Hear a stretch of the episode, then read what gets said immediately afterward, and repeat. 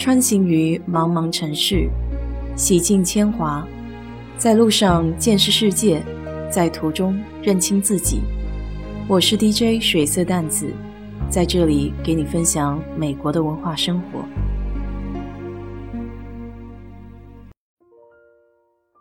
昨天把《了不起的盖茨比》这本书拿出来翻了翻，在导读里面看到了 Jazz Age 爵士时代。觉得蛮有意思的，所以就去了解了一下。这个爵士时代又叫咆哮的二十年代 （Roaring Twenties），指的是一战结束后百废待兴的1920年到1929年。这个时期的美国科技和社会都有着翻天覆地的变化，随之而来的是前所未有的经济增长。老百姓有了钱，那必须得买买买。当时出现的新科技，像是收音机、有声电影、电冰箱，无一例外，全部都受到热烈的追捧。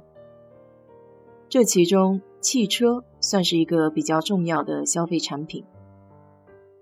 其一，因为价格低廉，当时一辆福特 T 型车的价格仅为两百四十美元。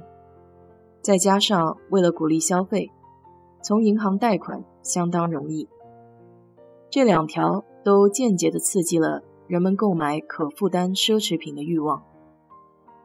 到了一九二九年的时候，基本上每五个美国人就拥有一辆汽车，那是汽车经济突飞猛进的时期。而广播电台、收音机，还有留声唱片机的出现。加速了爵士乐的流行，因为在这些物件发明以前，爱好音乐的人必须得去夜总会或是音乐会场才能够听到爵士乐。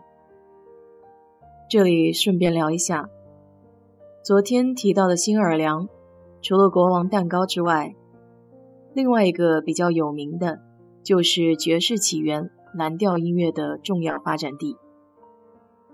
当时的新奥尔良是个文化大熔炉，有非洲人、法国人、墨西哥人等等，其中一些非裔黑人有着良好家境，受过古典音乐教育的，在这个基础上，他们将古典音乐改编成了随性的散拍音乐，这里叫 ragtime，拉格泰姆，这是爵士乐的一个重要组成元素。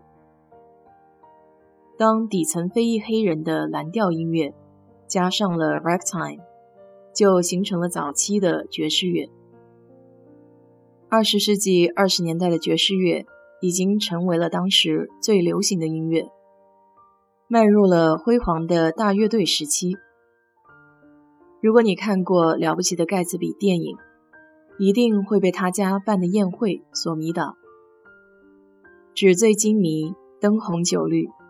现场的大乐队表演着奔放的爵士乐，大胆的女生热情地摇摆着流苏短裙，这一切可以用“魔幻”一词来形容。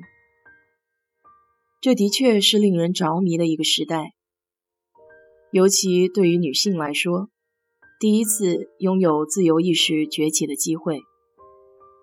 一战之前，女性大多不工作，生儿育女。相夫教子是社会赋予他们的天职，他们大多也只会缝缝补补做些家务。可战争却改变了这一切，男人们奔赴前线，于是女性不得不加入传统男性主导的行业。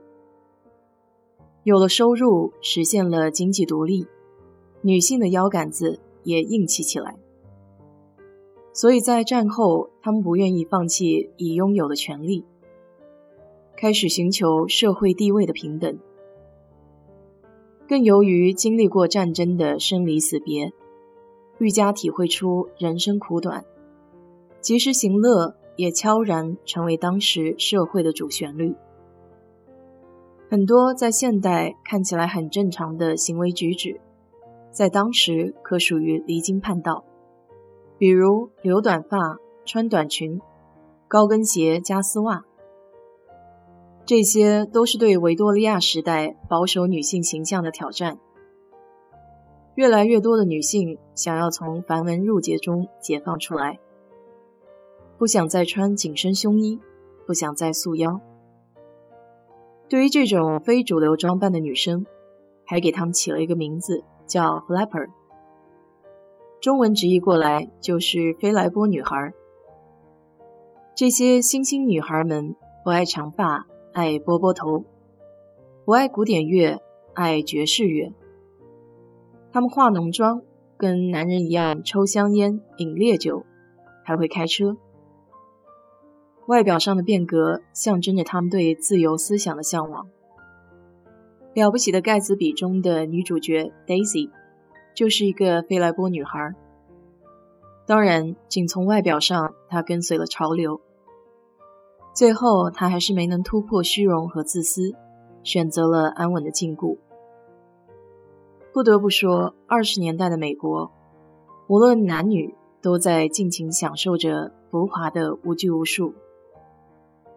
正如盖茨比的作家菲茨杰拉德写的那样：“这是一个奇迹的时代，一个艺术的时代，一个挥金如土的时代，也是一个充满嘲讽的时代。”好了，今天就给你聊到这里。